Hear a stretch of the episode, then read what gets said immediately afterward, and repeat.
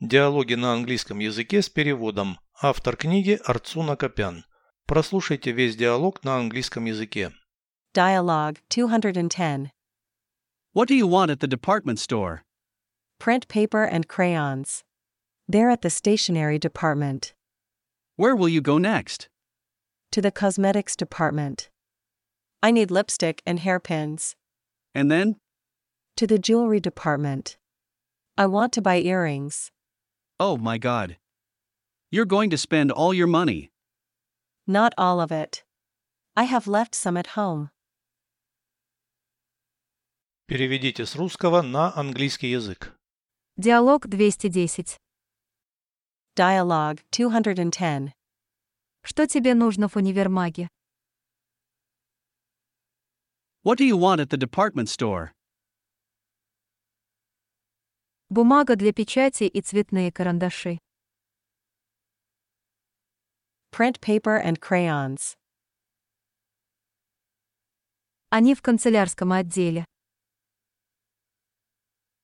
They're at the stationery department. Куда пойдешь потом? Where will you go next? В косметический отдел.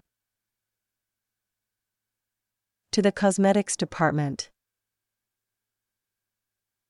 Мне нужна губная помада и шпильки.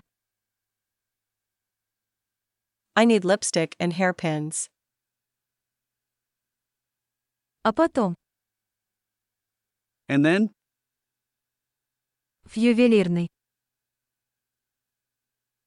To the jewelry department. Хочу купить сережки. I want to buy earrings. О боже. Ты потратишь все свои деньги. oh my god. You're going to spend all your money. Не все. Not all of it. Я оставила часть денег дома.